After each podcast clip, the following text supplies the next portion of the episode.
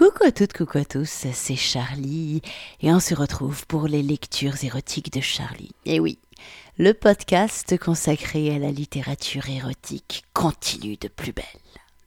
Alors cette semaine, j'ai commencé à vous lire un extrait du premier roman érotique de Clarissa Rivière qui s'appelle Immersion et qui est une immersion pour le coup dans le milieu du BDSM.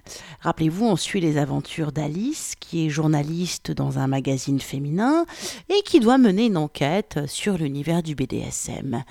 Et, ben, ce monde va la fasciner et va totalement transformer sa vie. Alors, ce que je vous disais la semaine dernière, c'est que Alice alterne entre désir de soumission et désir de domination. La semaine dernière, je vous ai lu un passage où elle vit sa première séance euh, en tant que soumise avec un maître qui sait ce qu'il fait, Alex, et qui lui fait goûter aux joies euh, du martinet, du fouet, du shibari, et elle adore ça et ça révèle quelque chose en elle. Mais en parallèle, Alice s'est trouvé un petit soumis, Elric, qu'elle a trouvé euh, par des sites de rencontres spécialisés.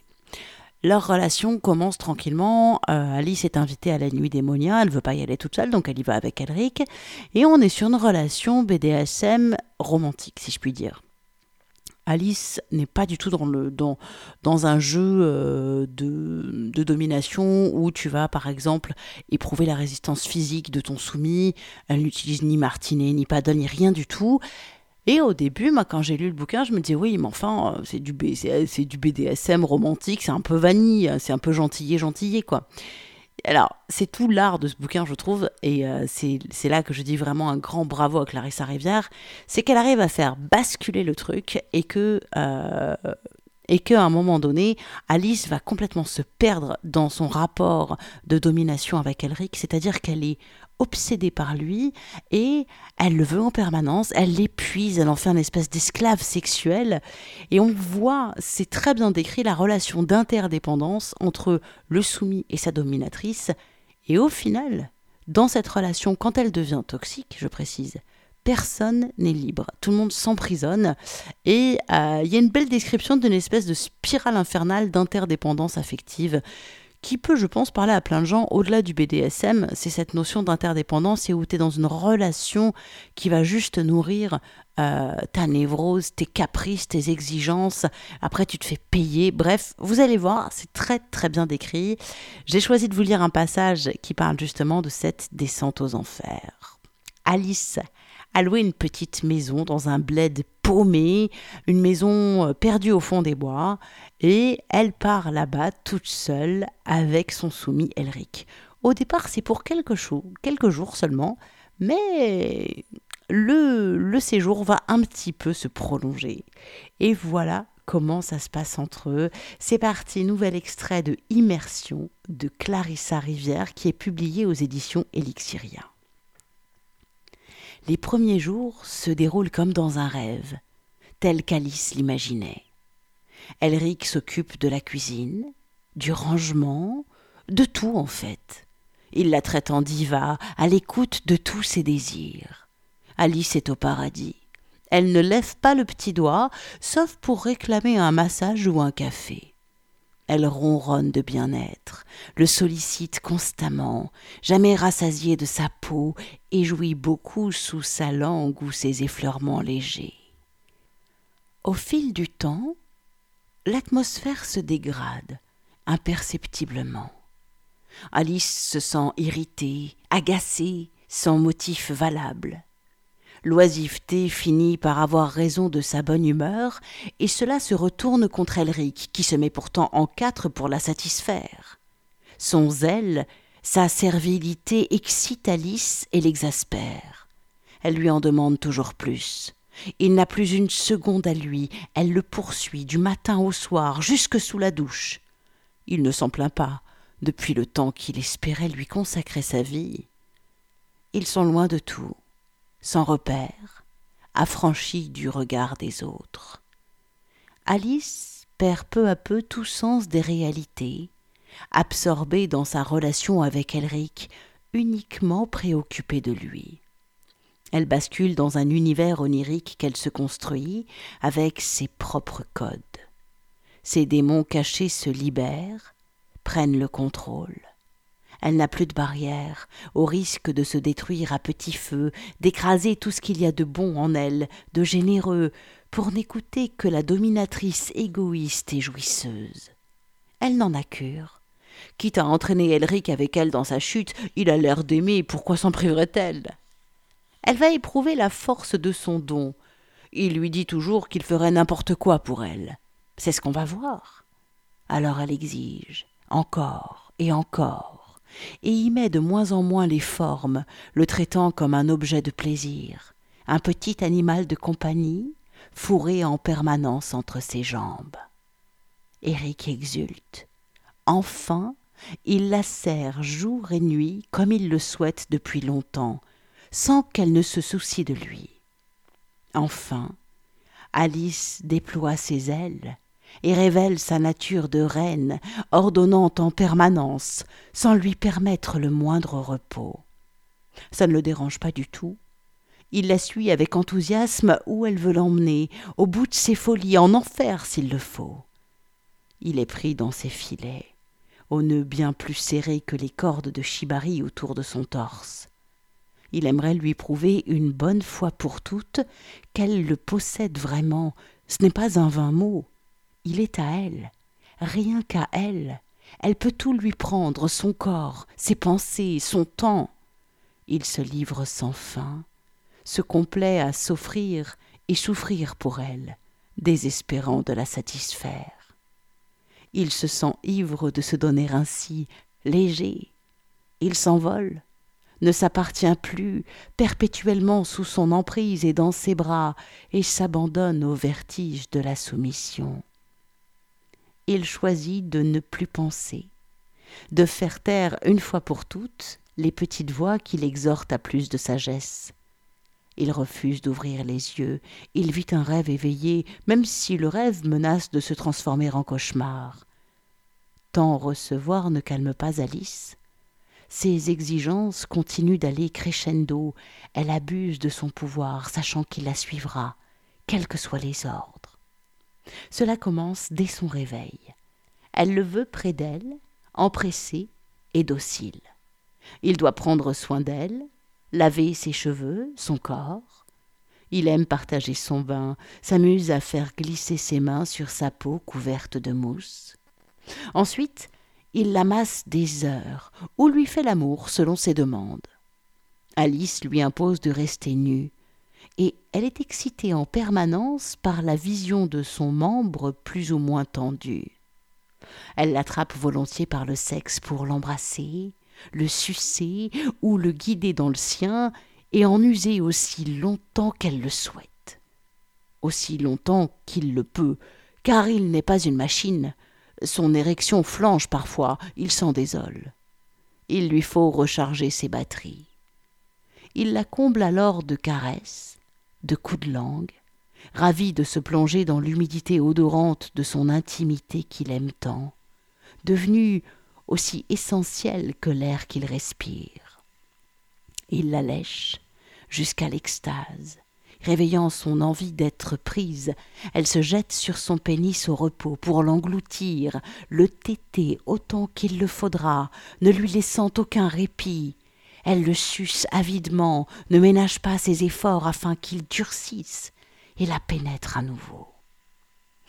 Ils sortent souvent. Alice a besoin de s'extraire de la moiteur étouffante de leur chambre. L'odeur de leurs étreintes finit par l'écœurer. Elle l'emmène dans de longues marches en forêt, toujours nu. Elle lui autorise seulement ses chaussures pour éviter qu'il ne se blesse les pieds. Ils ne croisent jamais personne. Ils peuvent s'aimer autant qu'ils le souhaitent, à même le sol humide. Il rentre frigorifié, Elric surtout. Alice ne le laisse pas se réchauffer, se reposer. Elle lui réclame un feu de bois et s'en approche à s'y brûler, le tirant à sa suite. Elle le garde tout près d'elle à chaque instant. Compagnon de vie, corvéable à merci. Ils se pelotonnent sur le lit qu'ils ont poussé devant la cheminée, et s'abîme dans la contemplation des flammes, peu à peu hypnotisée. Bientôt, elle veut ses mains sur son corps, son sexe en elle, longtemps. Elle ne le lâche plus. Ils oublient de dîner, de boire. Ils oublient aussi de dormir. Le petit matin les trouve hagards, le regard éteint. Ils finissent par sombrer, terrassés de sommeil, sans qu'elle libère sa main. Elle n'envisage pas une seconde de rompre le contact, friande de son grain de peau, une peau si douce pour un homme. Elle voudrait le mordre au sang, le boire, jamais rassasiée de lui. Lui l'embrasse, la caresse, l'aime, la couvre de mots tendres, cherche à l'apaiser par tous les moyens. En vain. Il lui manque encore. Elle maudit le sommeil qui l'éloigne de lui. Alice finit par se ressaisir. Depuis combien de temps n'a-t-elle vu âme qui vive à part Elric? Et lui Existe-t-il vraiment? N'est-il pas un produit de son esprit délirant, une illusion? Il correspond si bien à ses fantasmes. Elle s'est sûrement créé un soumis, comme certains enfants solitaires s'inventent des amis imaginaires. Elle est en train de devenir folle. Elle doit quitter cette maison trop chaude, moite de leurs ébats, et sortir, seule. Il faut couper cette espèce de cordon plus solide de jour en jour, avant qu'il ne soit trop tard, et oublier Elric, au moins provisoirement. Il l'attendra. Désormais, Alice éprouve le besoin de s'aérer tous les jours, histoire de ne pas perdre complètement la tête. Elle tente de s'arracher à l'attraction solaire d'Elric et de renouer avec sa personnalité, celle d'une jeune femme célibataire, insouciante. Elle attache son soumis, lui ordonne de rester bien sage, promet de ne pas être longue et sort. Elle adore franchir le seuil de la porte, respirer l'air vif à plein poumon, sentir le vent frais sur son visage. Son cœur se gonfle de joie, elle a envie de courir, ivre de liberté. Et une sensation de liberté encore renforcée à la pensée de son soumis, enchaîné, prisonnier volontaire. Elle peut rentrer au bout de vingt minutes ou après plusieurs heures. Elric ne désespère jamais, même torturé par la soif, la faim, il garde confiance en sa maîtresse. À aucun moment il ne doute d'elle. Elle reviendra bientôt le délivrer. Elle prend toujours soin de lui ôter sa montre, de fermer les volets. Il perd la notion du temps. Il ne sait pas si elle est partie depuis une heure, deux heures. Il pourrait facilement se libérer s'il le voulait. Alice fait exprès de lui en laisser la possibilité en cas d'urgence. Ils le savent tous les deux, mais Elric joue le jeu. Il ne triche jamais et prie pour ne pas avoir à enfreindre les ordres. Elle apparaît enfin, rapporte avec elle la fraîcheur extérieure, les parfums de la forêt et sa joie de vivre. Alice rit de le retrouver si enthousiaste, tout heureux de la voir, frémissant de bonheur, au bord des larmes. Elle réchauffe ses mains glacées sur son poitrail tout chaud en riant. Il se demande ce qu'elle a bien pu faire durant ces longues heures. Il ne pose jamais de questions. Il sait qu'elle déteste ça. Elle s'est bien occupée. Elle a tenté de l'oublier, de l'extirper de ses pensées, de son cœur, par le seul moyen qu'elle connaisse, en essayant de s'intéresser à d'autres hommes. Elle passe de nombreuses heures dans le café du village. La première fois, elle a pris un taxi pour s'y rendre, avant de se lier d'amitié avec l'un des habitués. Il vient la chercher dès qu'elle lui écrit et l'attend au coin de la route. Il ne sait rien de son goût pour la domination, mais endosse le rôle de chauffeur avec bonhomie et un soupçon de galanterie, content de lui rendre service. Alice connaît bien tous les clients maintenant, ce sont souvent les mêmes qui viennent, et elle est connue de tous. C'est la seule fille qui ose s'aventurer dans ce repère de machos. Ils trinquent ensemble, se racontent leur vie, refont le monde. Aucun homme ne réussit vraiment à la séduire, mais ils la font rire, lui change les idées et la trousse certains soirs dans l'arrière-salle déserte. Le patron ferme les yeux. Il profite de la situation. Son café ne désemplit pas. Il la prend sous son aile, affectueux. Tu peux prolonger ton séjour ici sans problème, ma belle. La maison est libre jusqu'au début de l'été. Alice se bouche les oreilles. Elle veut vivre dans un éternel présent. Elle ne se souvient plus exactement comment les choses ont dérapé. Un soir, ils ont tous bu un peu plus que d'habitude.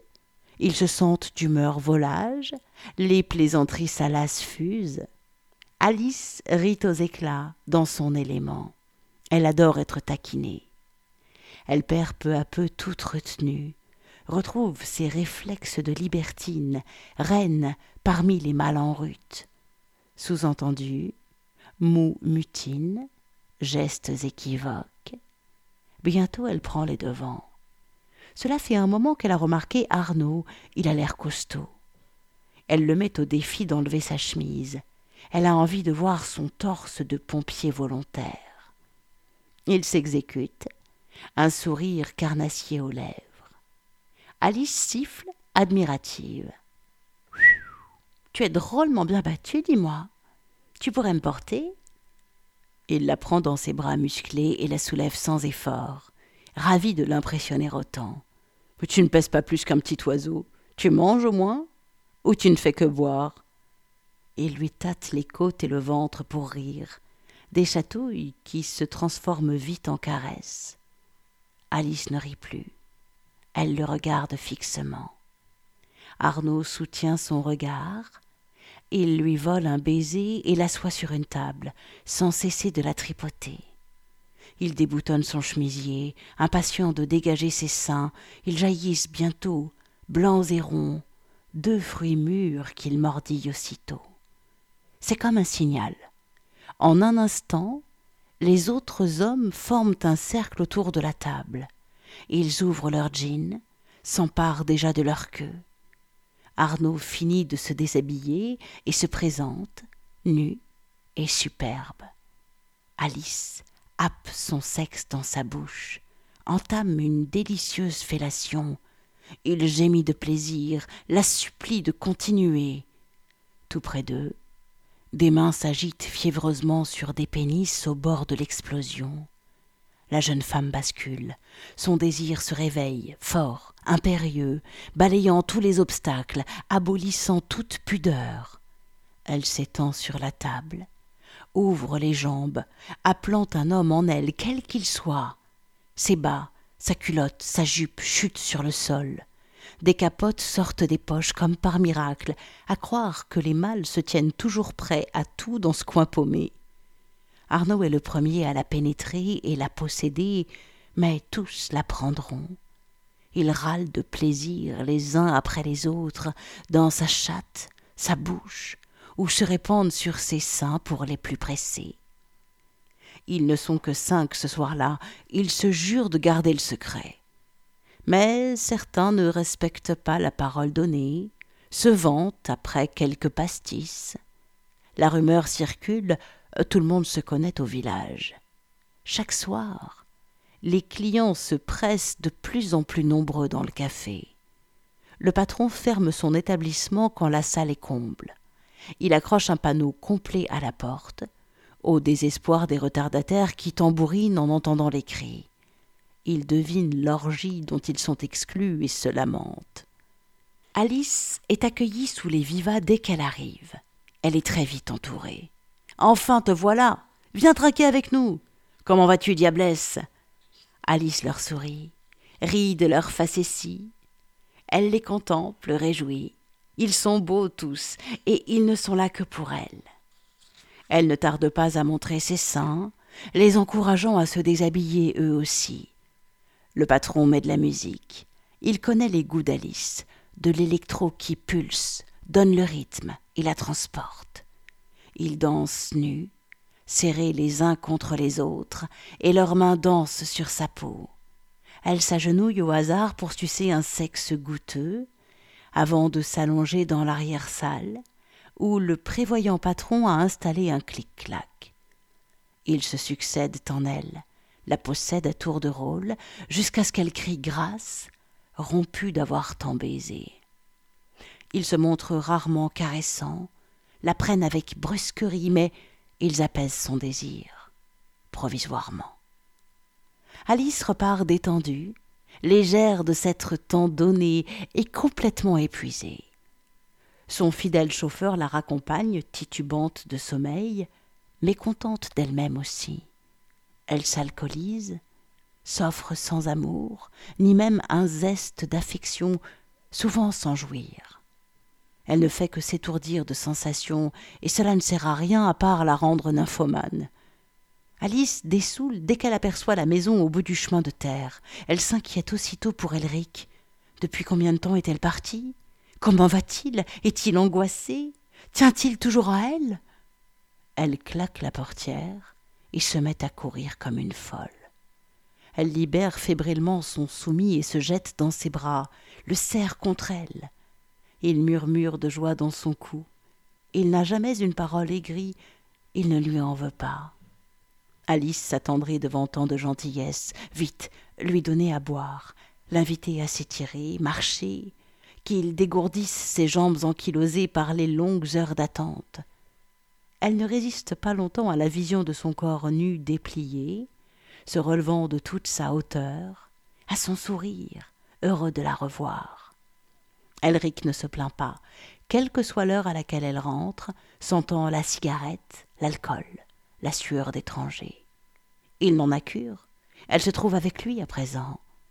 Il ouvre grand les bras, et elle s'y réfugie, éperdue. Ils prennent leur dose d'amour, se shootent l'un à l'autre, communient chacun sur le corps de l'autre. Une addiction toxique qu'ils refusent d'affronter, aveuglés par le bonheur d'être ensemble. Jusqu'à ce qu'Alice le fuit encore, s'échappe pour l'oublier, se guérir de lui, se perdre dans ce café vers lequel elle se rend souvent à reculons, mais qui l'appelle irrésistiblement. Ce besoin d'être saccagé, malmené, baisé, ne la quitte pas. Il reste enfoui la plupart du temps, mais il s'épanouit ici, libéré de sa prison où elle l'enferme à double tour à Paris. Dans ce village isolé au milieu de nulle part, loin des contingences de la vie normale, il s'exprime ouvertement, prend le dessus, Elric se sent impuissant. Il ne parvient pas, malgré toutes ses attentions, à la retenir auprès de lui. Au moins, il la console et la dorlote à son retour, quand elle revient tout endolorie, fourbue. Il la réconforte de ses caresses et de ses talents de cuisinier, le cœur déchiré de l'avoir meurtri, marqué parfois. Mais qui sont ces malotrus qui maltraitent sa délicate princesse? Il aimerait qu'elle l'emmène pour la protéger, veiller sur elle. Mais elle ne veut pas de lui. Alice préfère lui épargner ses orgies et le retrouver pur, épris et joyeux, prête à la choyer et lécher ses plaies. Un soir, le patron lui fait une offre qui la fait bondir et lui ouvre les yeux sur la façon dont il la voit, tous. Mon petit, ça m'ennuie que tu te livres comme ça, sans rien en retour, euh, même si t'as l'air contente. Je te propose un arrangement. On pourrait partager les gains, car c'est grâce à toi si mon café a autant de succès. Alice balbutie quelques paroles inaudibles et se sauve, ignorant ses appels. Elle ne veut pas recevoir une rétribution, un intéressement, se sentir obligée de faire quoi que ce soit. Ça part sûrement d'un bon sentiment, mais elle est blessée qu'il envisage de la payer comme une prostituée.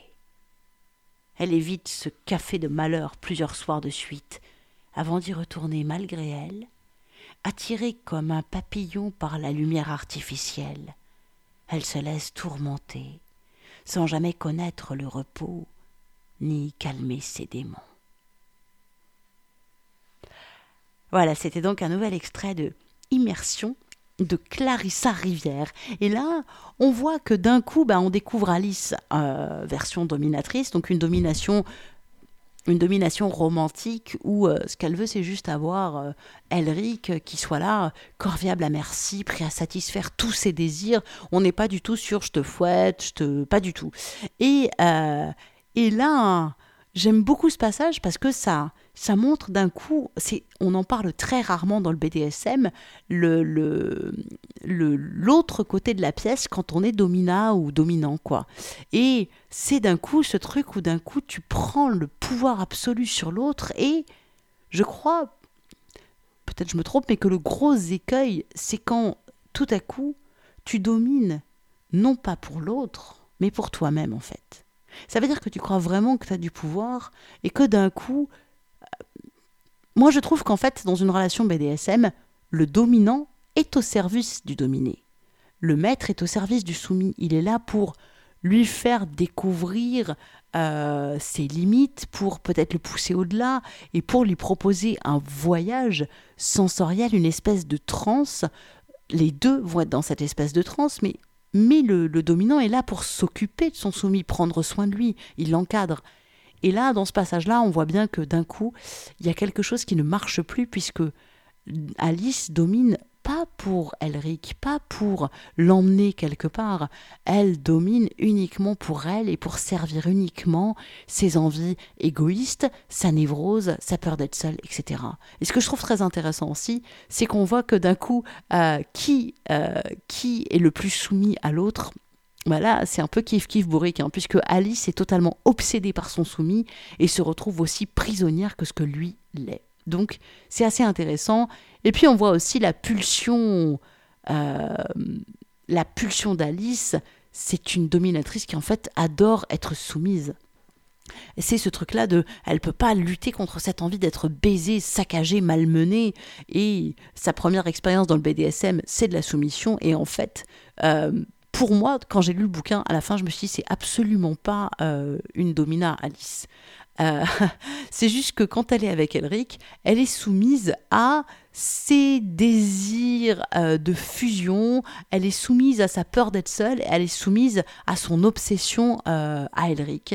Mais elle ne soumet pas Elric, elle se soumet elle-même à ses obsessions et à ses pulsions en fait. Donc voilà. Alors, Comment ça va se terminer, comment elle se sort de tout ça, comment ils se sortent de tout ça, eh bien ça vous le découvrirez en lisant le premier roman érotique de Clarissa Rivière qui s'appelle Immersion. Alors, euh, pour ceux qui tiquent un peu, évidemment, Clarissa Rivière, c'est certainement pas son premier texte. Mais jusque-là, Clarissa Rivière écrivait surtout des nouvelles, essentiellement. Elle a coécrit aussi un roman avec Julie de Russie. Mais Immersion, c'est le premier roman, format roman, qu'elle écrit seule. Et c'est publié aux éditions Elixiria. Alors, si vous voulez vous l'offrir, il est disponible en version numérique ou en version papier sur mon site, sur l'article qui présente la lecture du jour, je vous mets le lien pour pouvoir vous offrir Immersion de Clarissa Rivière. Et puis, sur mon site, vous allez également trouver le lien vers le blog de Clarissa Rivière. Je vous rappelle l'adresse de mon site quand même, charlie-tantra.fr. Et vous trouverez aussi le lien vers mon Patreon. Et oui, si vous aimez les lectures érotiques de Charlie, podcast totalement autoproduit, autonome et, euh, et qui demande beaucoup de temps de lecture, de préparation, etc. Et vous vous dites, waouh, merci Charlie de, de, de, nous offrir tous ces moments d'érotisme intense et de nous intéresser à la littérature érotique. Et eh ben le meilleur moyen de soutenir ce podcast, c'est de devenir Patreon. Vous choisissez combien vous mettez par mois, c'est un système de mécénat. Et pour celles et ceux qui mettent à partir de 5 dollars par mois, vous avez même droit à des lectures exclusives qu'il n'y a que vous qui pouvez les entendre puisque je ne les diffuse nulle part ailleurs.